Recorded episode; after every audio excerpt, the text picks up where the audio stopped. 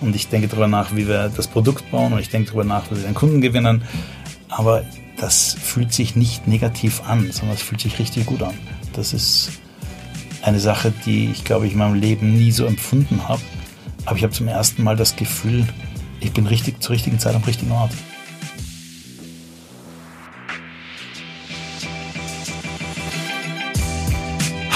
HMS. Und jetzt? Wie es nach der coolsten Medienhochschule Hamburgs weitergeht, erfahrt ihr hier im Podcast HMS. Und jetzt viel Spaß. Hi Leute und willkommen zum Alumni-Podcast der Hamburg Media School. Ich bin Christina und alle zwei Wochen werden in diesem Podcast ehemalige Studenten interviewt, die euch Zuhörern die Karrieremöglichkeiten nach einem Studium an der Hamburg Media School transparent machen sollen. Erstmal ein kleines Corona-Update. Bis einschließlich Sonntag, den 19.04., bleibt auch die Hamburg Media School geschlossen. Die Abteilung für Weiterbildung bietet jedoch verschiedene Themen auch online an. Und im Zeitalter von Videocalls kann man sich natürlich weiterhin bewerben. Und es wird am 20.04. außerdem einen virtuellen Infoabend zum Studiengang des Digital- und Medienmanagements geben. Weitere Infos findet ihr auf der offiziellen Homepage. Heute sind wir nämlich bei Eugen Groß, Abschlussjahrgang EMBA 2016, aktuell CEO und Founder von Iconics AI. Iconics zählte schon zu den Top 30 vielversprechendsten KI-Startups in der Forbes und Eugen rockt den Business Punk als einer der Top 100 Gründer. Aber auch vor dem Studium an der HMS und dem anschließenden Unternehmertum hatte Eugen ein sehr spannendes Leben, denn von Harald Schmidt bis Anne Will. Er hat Sendungen gemacht, als Kameramann gearbeitet und als Produzent. Aus der Masterarbeit heraus hat sich dann Iconics gegründet. Was Iconics macht, warum Eugen niemals tauschen wollen würde, obwohl das Unternehmertum ihm ganz schön viel abverlangt, das erfahrt ihr jetzt. Hallo, ich bin der Eugen Gross. Ich habe in der Hamburg Media School studiert und aus meiner Masterarbeit habe ich ein Startup herausgegründet, die Iconics GmbH. Und das ist ein Startup, die was mit KI machen, also den richtig geilen Shit. Wunderbar. Ganz viele Buzzwords werden heute fallen. Bullshit-Bingo. Erzähl. Was macht Iconics? Iconics. Äh, ich habe während des Studiums gemerkt, dass ganz viel Daten genutzt werden für Marketing und Sales. Und ich bin ja eigentlich Kameramann. Ich bin also ein klassischer Fernsehfuzzi. Ich habe als Kameraassistent begonnen, war Producer, Regie geführt, produziert. Also so alles, was man in der Zeit gemacht hat, so kommt zum Fernsehen, da ist lustig. Ähm, und ich habe gemerkt, dass die Daten, ich bin datenaffin, würde ich sagen, obwohl ich ja eigentlich aus der kreativen Ecke komme, ähm, eigentlich auch ganz gut genutzt werden können dafür, den Content zu verbessern. Wir haben ja beim Fernsehen nichts anderes gemacht. Wir haben beim Fernsehen am nächsten Tag auf die Quoten geschaut. Ja? Beim Fernsehen konnten wir dann mit unserem weißen Seidenschal beim Kaffee sitzen und sagen, ach scheiße, hat nicht funktioniert. Ja, ach, RTL hat Fußball gezeigt. Das war immer eine Ausrede. Ja? Mhm. Ähm, bei Online geht das nicht. Da sind die Daten einfach der Spiegel der Realität. Das zeigt halt knallhart, was funktioniert und was nicht funktioniert. Und der Gedanke war, die Daten müssen den Kreativen zur Verfügung stellen, weil man muss auch als Kreative lernen, was funktioniert hat, was nicht funktioniert hat. Und im Studium ging es häufig um Marketing und Sales. Und ich habe das immer als den einen Teil gesehen. Also man bringt viele Menschen auf einen auf ein Video. Man bringt viele Menschen dazu, diesen Podcast zu hören, hoffentlich.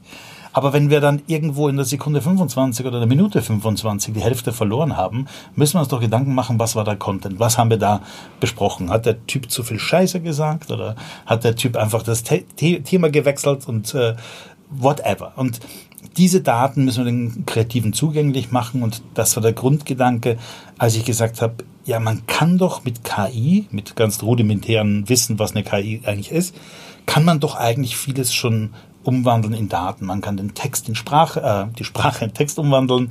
Man kann Gesichtserkennung machen. Man kann sehen, wie oft ist eine Person im Bild, über welche Themen wird gesprochen, wie ist die Schnittfolge, wie ist die Hintergrundmusik. Also man kann alles, was, das, was ich am Schnittplatz noch verändern kann, kann man mit Daten aufnehmen. Und dann könnte man sich das theoretisch, wie ich in der Masterarbeit gemacht habe, Sekunden genau anschauen. Da wirst du kirre.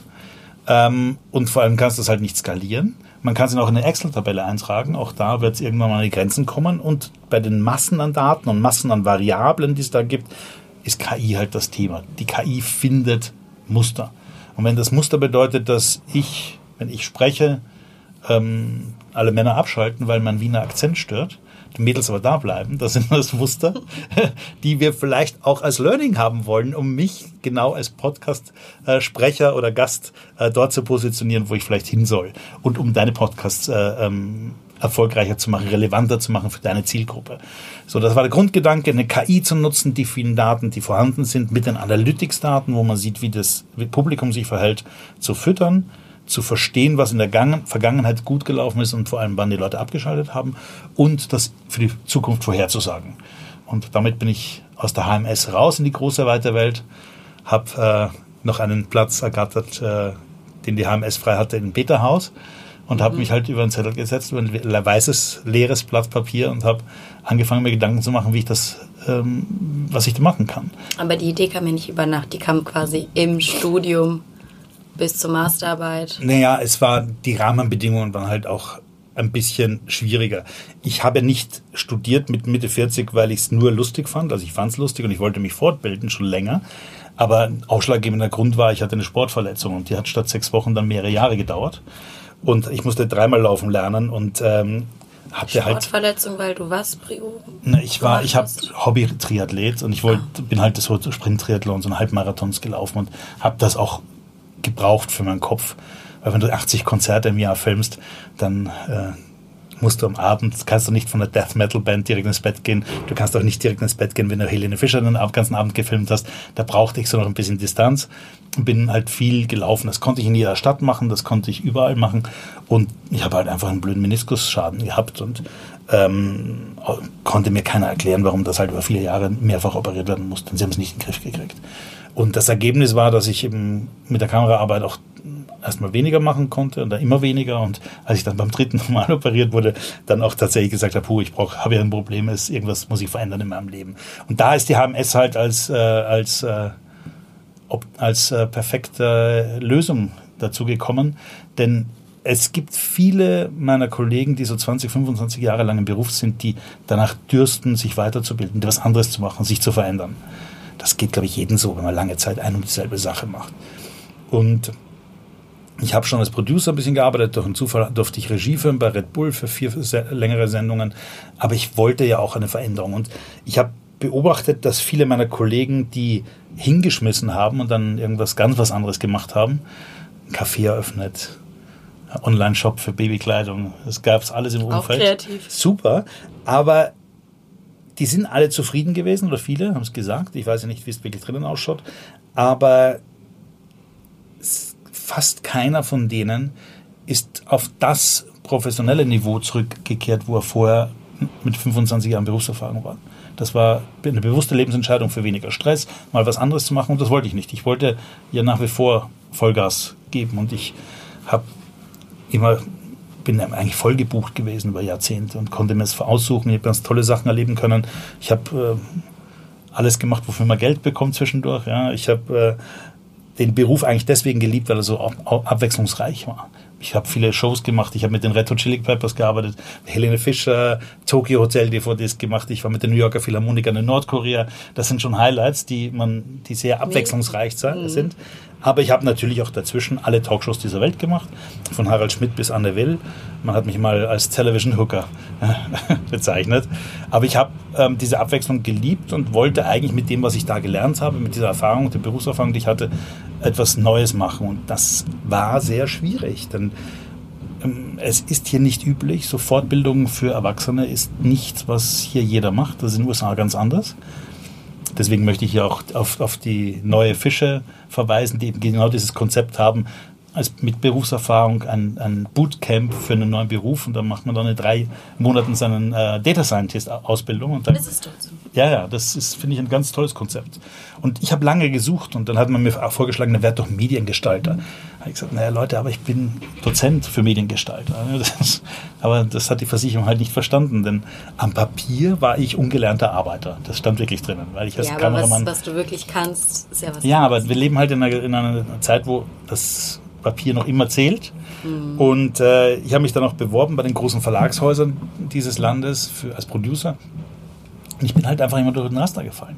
Denn hm, ich verstehe das ja auch. Jemand, der meinen Lebenslauf liest und nicht fassen kann, bisschen das, bisschen das und dann eine Produktionsfirma gehabt und dann Regie geführt. Das sind ja Dinge, die so in dem klassischen Konzern schwierig zu fassen sind. Und dann noch Mitte 40, das ist äh, tatsächlich auch ein Thema. Also jetzt bin ich 51, ne? noch mehr ein Thema. Ähm, derjenige, der hunderte von Bewerbungen aussortieren muss, möchte auch um 17 Uhr nach Hause gehen. Und wenn er da einen hat mit einem wilden Lebenslauf, der vielleicht passen würde, wo er sich ja mehr damit beschäftigen muss, ist schwierig. Ich meine, allein die Tatsache, dass ich beim großen Konzern nach dem Studium an der HMS nicht angeben konnte, dass ich ein Master Media Management habe. Ich habe ein Zertifikat gemacht, weil ich keinen Bachelor habe. Und so, das System hat es nicht zugelassen. Du konntest nicht eine, die Bachelornote ausfallen lassen und dann eine Masternote reingeben. Ja? Allein solche Sachen zeigen ja, dass wir doch noch in diesen Rastern denken. Also ich würde mich davon nicht ausnehmen. Das ist bei uns halt einfach so. Und ähm, deswegen war es wichtig, erstmal etwas zu finden, wo ich aufbauen kann auf meine, auf meine, auf meine Erfahrung. Und da war das halt in der HMS so der, der Jackpot eigentlich. Denn ich konnte mit, mit dem Executive MBA mit Gleichgesinnten eigentlich zusammen in der Klasse sitzen. Auch da war ich der Älteste. Ja. Aber das waren alles Leute mit Berufserfahrung, die haben ähnliche Lebensläufe gehabt. Und ähm, letztendlich ist das Netzwerk natürlich auch ganz toll. Denn wenn ich, als ich angefangen habe, ähm, mich mit dem Startup selbstständig zu machen und ich musste einen Kontakt irgendwo kriegen beim Verlag, habe ich bei Xing natürlich zuerst geschaut, wer arbeitet dort und wer hat bei der HMS studiert. Und diese Leute habe ich zuerst angesprochen und ich würde sagen, 99 Prozent derer haben dann auch tatsächlich geholfen, zumindest mich, mir den richtigen Kontakt zu geben. Insofern war die HMS und das Executive MBA für mich genau das Richtige zur richtigen Zeit und hat ein bisschen das zusammengebracht, was ich vorher mein ganzes Leben lang gemacht habe, weil ich war ja nicht nur Kameramann, ich war ja auch, auch betriebswirtschaftlich aktiv als Producer oder äh, mit einer Produktionsfirma. Ich habe einen Berufsverband gegründet, da habe ich mich viel um rechtliche Themen gekümmert ähm, und ich habe so, ich bin ein professioneller Pfuscher, ich habe von allem ein bisschen Ahnung, ja, und das ist aber irgendwie da zusammengekommen, denn die Jura-Themen waren mir nicht so fremd, ähm, die ähm, Statistikthemen haben mich interessiert, die BWL, VWL-Sachen waren auch irgendwo anknüpfbar an meine Praxis. Und äh, ich musste mich schon ziemlich anstrengen. Ich wollte ähm, gerade sagen, ja. ist nicht mehr so einfach. Ne? Das war schon hart. Ich habe es vor allem in der halben Zeit gemacht. Also ich habe es in einem Jahr, dann, weil ich ja Vollzeit studiert habe, erstes und drittes Trimester, bisschen über ein Jahr habe ich gebraucht. Ähm, das war schon auch eine Herausforderung. Aber es war einfach eine Herausforderung, die aufgebaut hat, was ich konnte, was ich vorgemacht habe und deswegen wahnsinnig erfüllend ging ja auch jetzt erfolgreich weiter, ne? Ja, Erzähl. das erfolgreich. Ähm, mir hat vor kurzem jemand in Wien gesagt, sag mal, wenn ich euch anschaue, da, boah, ihr habt ja alles richtig gemacht. Ähm, Forbes Top 30, äh, jetzt bin ich ihr Business Punk Watchlist, die 100 bla bla bla kreativsten äh, für 2020 und äh, Berlinale 1 von 10 Startups, Cannes Filmfestival 1 von 10 Startups. Ähm, wenn man das von außen liest, denkt man sich, wow, da ist ja richtig, das, da ist alles richtig gegangen. Und als mir derjenige das gesagt hat in Wien, ist mir das zum ersten Mal bewusst geworden. Es hat sich auch von innen nie so angefühlt. Wir haben tatsächlich bei der ersten Finanzierungsrunde, da haben wir eine Menge Geld äh, bekommen von Business Angels. Da haben wir uns nachher einen Döner geholt und sind zur Arbeit gegangen. Also es war nie die Zeit, mal mir selbst auf die Schulter zu klopfen oder das zu genießen. Und die Wahrheit ist auch so, ich meine, ich arbeite jetzt 24-7. Ich habe keinen freien Tag und es ist auch deutlich zu viel im Moment. Ich muss auch ein bisschen Distanz äh, wahren. Da hilft mir aber die, der Sportler in mir, dass ich dann auch die, die, den Kopf frei kriege auf andere Art und Weise. Und ähm, es ist brutal viel Arbeit. Und man kann nie in die Kneipe gehen und sagen, hey, ich bin jetzt ein Business Punk Top 100 und da das genießen, dass man auf die Schulter klopft bekommt. Ähm, denn es ist Arbeit. Es ist echt sehr, sehr viel Arbeit. Ähm, aber der beste Job, den ich je in meinem Leben hatte. In welchem Jahr sind wir da? Ich habe abgegeben 2016. Um das äh, chronologisch einzuordnen. Ich habe 15 studiert, ich glaube 14 begonnen, 15 studiert, 16 Januar, Februar abgegeben, dann im Beta-Haus, habe mein Stipendium fürs Exist-Gründerstipendium 2017 bekommen, dann also vorher meinen Partner gefunden, den Alex Kolecki, weil ich kann ja nur reden. Er kann, er muss das dann bauen, was ich mir ausdenke. Also der er Techniker. Ist Beruf was? Der ist Neuroinformatiker. Also der ist der clevere von uns beiden. Ähm, Und ähm, dann haben wir 2017 bis 2018 ein Stipendium gehabt, sind an die Technische Universität gezogen, hatten dort im Startup-Doc wunderbare Bedingungen und Räumlichkeiten und vor allem Gleichgesinnte im Umfeld, mit denen man auch sich austauschen konnte. Hatten die Firma rechtlich gegründet im April 18. Dann kam der Next Media Accelerator als erster Investor. Das war ein großer, großer Boost, besonders wegen der Aufmerksamkeit, die der NMA mit sich bringt. Ähm, die ganzen Kontakte, die mir Nico Lummer, Manuel Fellers, Christoph Hüning machen, wo wir überall auf welchen Veranstaltungen wir sind, das ist alles NMA, das ist wirklich eine große Reichweite. Ähm, und dann kam IFB, die Innovations- und Förderbank im Sommer 2018. Da hatten wir das Neurolabor, mit dem wir EEG-Messungen machen, um eben auch zu verstehen, wenn Leute abschalten, was vorher das Problem in dem Film ist, weil die Aufmerksamkeit sinkt ja vorher, bevor man sich entscheidet abzuschalten. Und im Herbst 2018 haben wir drei Business Angels aus Hamburg äh, an Bord geholt, die uns bis jetzt unterstützen. Und jetzt äh, sind wir schon wieder in der nächsten Funding-Runde. Also wenn ihr da draußen zuhört und ein ganz spannendes Startup unterstützen wollt, ruft mich an. Gab aber auch schon Hoch- und Tiefpunkte, oder? In den letzten paar Jahren. Ja, große. Also wirklich, ich dachte, mein Leben vorher war spannend und aufregend. Das waren aber eher Wellenlinien und das, was jetzt passiert ist, bam, bam, bam, rauf, runter, rauf, runter. Und oben fliege ich, aber unten kriege ich richtig aus dem Maul. Und die letzten Tage habe ich ziemlich aus dem Maul bekommen. Und was eine, passiert? Ach, Finanzen. Finanzen, ja. Ja, das, da kommt eine Zahlung nicht, mit der man rechnet. Und das ist ja noch nicht so, der Puffer ist noch nicht so groß, dass wir gewisse Dinge wirklich aushalten können. Ähm, die KPIs, die wir natürlich liefern müssen, weil das ist ja keine Spaßveranstaltung. Auch die Investoren wollen natürlich sehen, dass es weitergehen, sind dann nicht so, wie man sie haben möchte. Und da kann eine einzige Zahlung, die ein paar Wochen später erst eintrifft, oder ein Kunde, der, für den wir schon was gebaut haben und der dann ähm, doch erstmal sich irgendwie intern ein halbes Jahr ver, ver, intern abstimmen muss, das, tun, das tut Startups richtig weh. Und ich glaube auch, dass das der Hauptgrund ist, wenn Startups scheitern, ist, dass das Timing einfach nicht passt. Auch bei uns, letztendlich muss man sagen, jedes Startup ist ein Hochrisiko. Und man sagt, zum ersten Jahr bleiben 10% nur übrig und im zweiten Jahr bleiben von den 10% auch nur noch mal 10% übrig. Jetzt sind wir schon über zwei Jahre alt, aber das Risiko ist nach wie vor ein großes. Und das ist nichts für schwache Nerven. Ja, auch für Investoren, das ist halt Risikokapital. Das ist halt ein Risiko. Und wir sind weit und wir haben auch eine gute Pipeline. Die Kunden sehen uns alle sehr positiv. Aber was mir am meisten wehgetan hat, war, dass wir ähm, im B2B-Bereich 12 bis 18 Monate haben, bis wir den Kunden wirklich zum zahlenden Kunden bekommen. Das hat man mir vorher alles gesagt und die ganzen Berater haben gesagt, du brauchst zu lang. Aber ich habe die Resonanz des Marktes gemerkt. Ich habe die ganzen Gespräche geführt und da bin ich halt dann ein bisschen arrogant gewesen. Ich gesagt, ah, das schaffe ich schneller. Und äh, die Wahrheit ist, ja, die Kunden waren sehr schnell dabei mit Testen, aber bevor du einem Konzern ein fünfstelliges Budget freigegeben bekommst, das hat nun mal seine Abläufe, bevor der Vorstand das freigibt, bevor das Budget da ist, bevor das Projekt definiert ist. Ähm, da hilft es nichts, dass wir Familie sind. Also wir sind ja durch den NMA mit vielen Medienhäusern hier wirklich sehr eng. Ähm, und mir hat im, ich sage jetzt keinen Namen, mir hat im Mai 2018 eines dieser großen Medienhäuser gesagt, der super, richtige Zeit, KI genau zur richtigen Zeit. Wir fangen gerade damit an und ihr seid ja Familie. Ähm, die ersten 50 Euro haben sie im Dezember 2019 gezahlt. Das heißt, wir sind die bucklige Familie.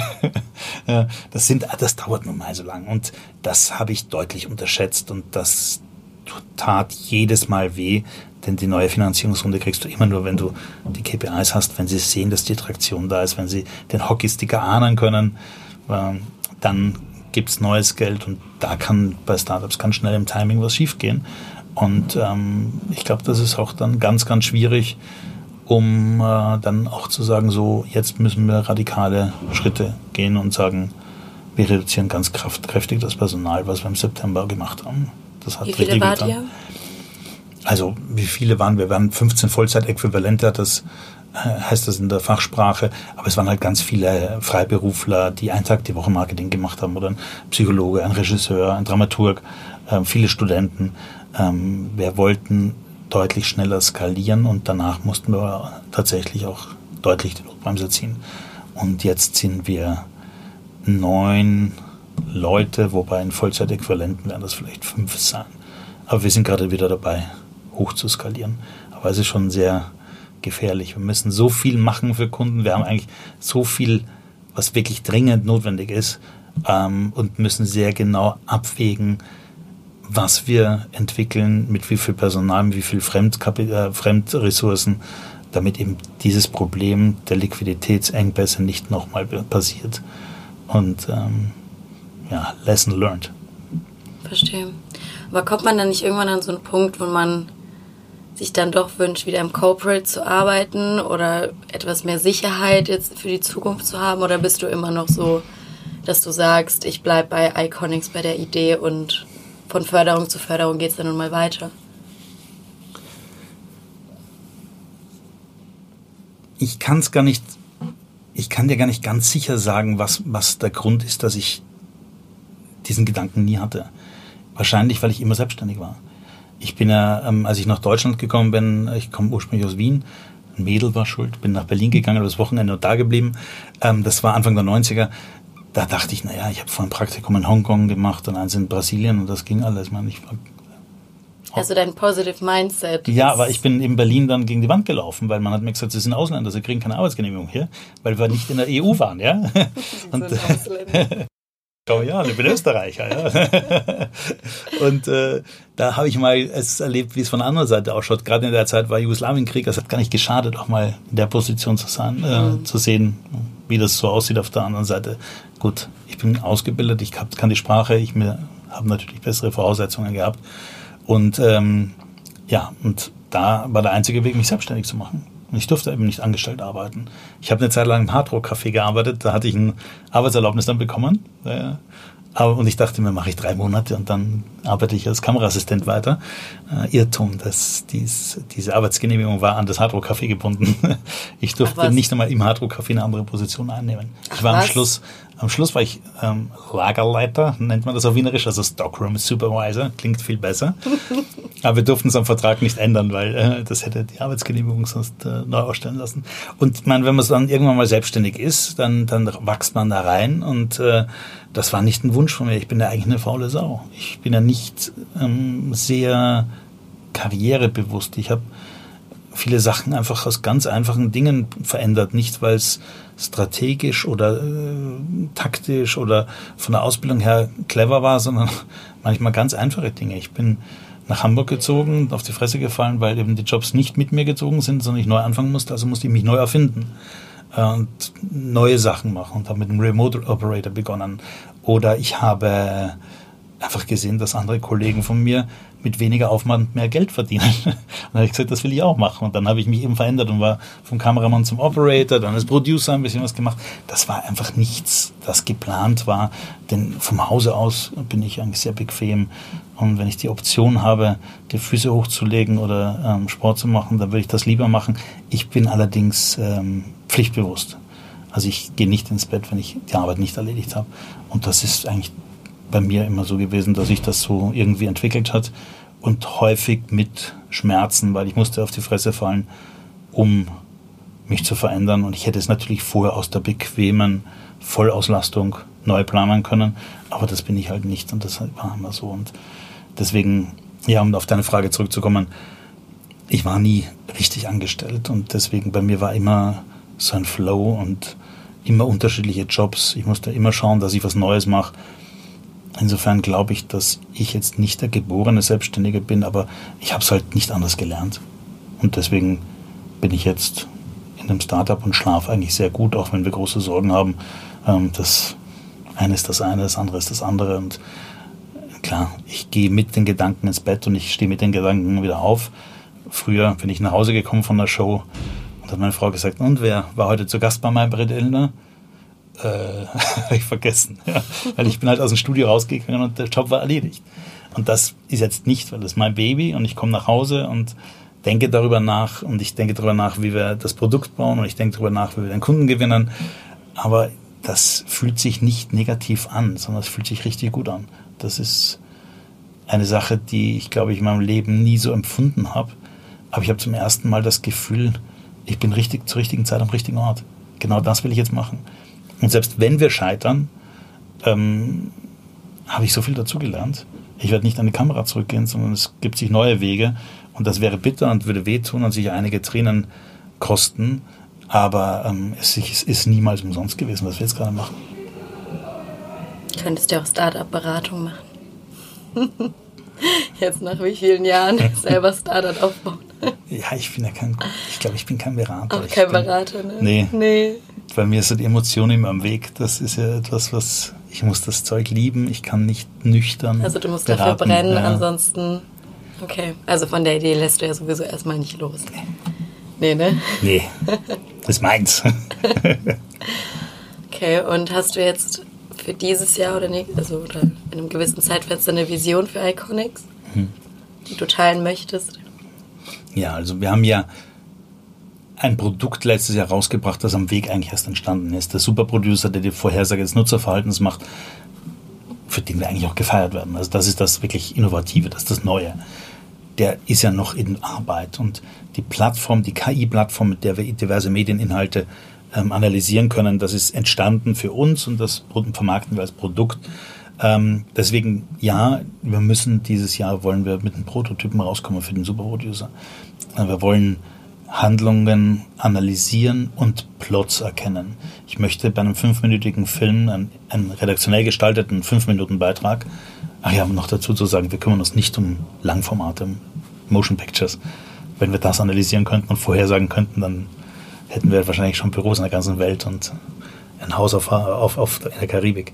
Nein, ähm, wir wollen dieses Jahr so weit kommen, dass wir in fünf Minuten Dramaturgien automatisiert erkennen können und wissen, wo der Plot, wo die Handlung hingeht, wo die Hauptaufmerksamkeit ist.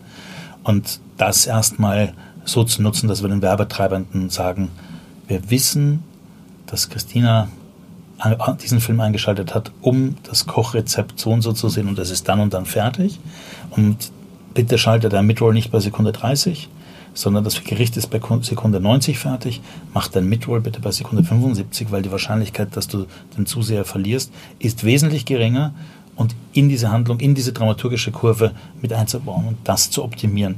Ich glaube, das hat einen großen Benefit für Werbetreibende, zielgerichteter, zielgerichteter zu werben und die Zuschauer, wenn, wenn man sie schon so weit gebracht hat, dann ähm, auch zu halten und nicht zur Hälfte zu verlieren.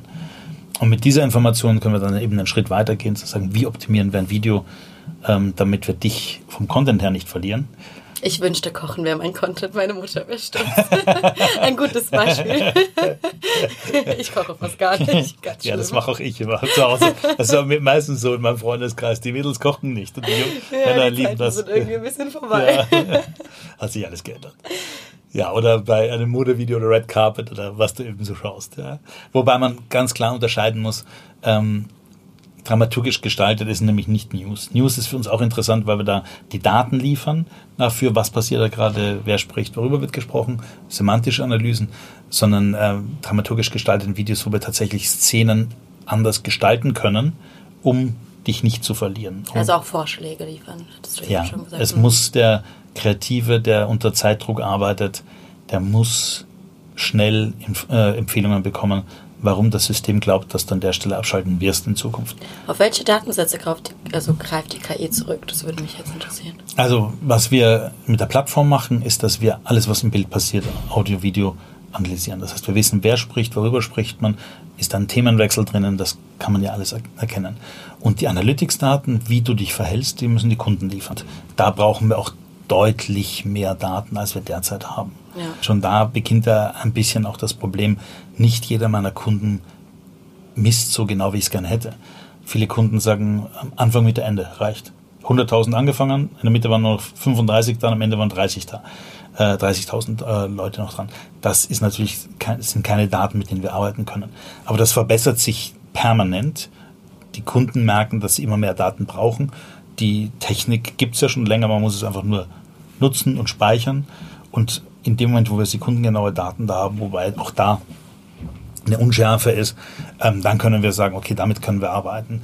Und wir haben jetzt, um das auch in Relation zu setzen, ähm, es gibt jetzt, glaube ich, 1400 Themenarten in dieser IAB-Taxonomie.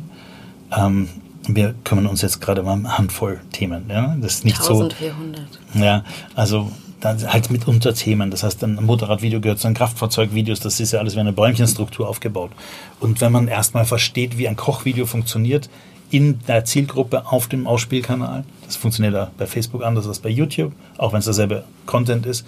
Ähm, wenn man versteht, dass für ein Thema, dann muss man beim nächsten Thema ein anderes Muster erkennen. Und man muss ja ähm, Schablonen bauen für den Kunden und sagen, das ist so, ist dramaturgisch das gute Video aufgebaut, das in deiner Zielgruppe gut ankommt. Und ähm, dann müssen wir nicht breiter gehen und dann sagen, okay, dann müssen wir die Motorradvideos messen, dann müssen wir die äh, Red Carpet Videos äh, bestimmen und das über 1400 Themen. Und erst wenn der Datensatz so breit ist, dass man wirklich diese Themen abbilden kann, dann kann man natürlich, dann wird es spannend. Dann hat das, haben wir viele Daten, das ist für die Firma sexy und für den Wert der Firma vor allem ganz gut. Und äh, das heißt, wir müssen da deutlich in die Breite gehen und da ist noch ein bisschen was an Arbeit vor uns.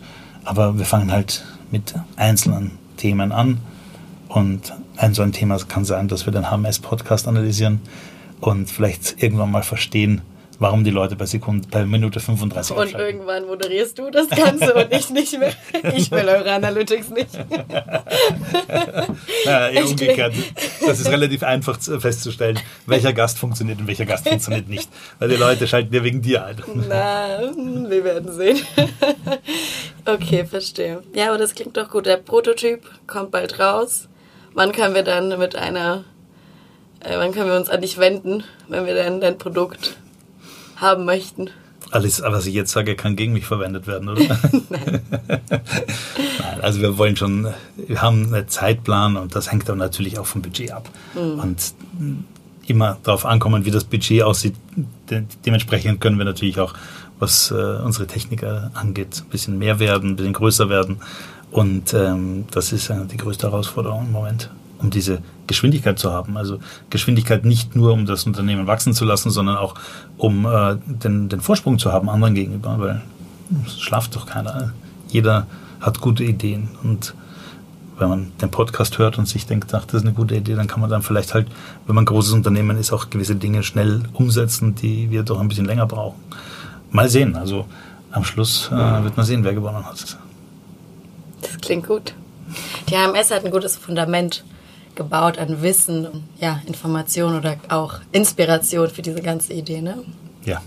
Kann man, das, kann man das so sagen? Ja. Ich lege ja gerne Leuten die Worte in den Mund. Das habe ich jetzt auch als Feedback zum Podcast gehört. Ich versuche es nicht zu tun, aber was soll ich sagen? Also das habe ich ja immer gelernt, als ich noch hinter der Kamera stand, dass die Redakteure dann Fragen so gestellt haben, dass man nicht mit Ja oder Nein antworten kann, weil das hast du beim ja. Fernsehen nicht rausschneiden können. Man muss dazu lernen. Man, man darf auf ja. seine Produktion anfangs auch nicht so stolz sein. Man muss, man muss ja die Lernkurve noch offen halten. Richtig.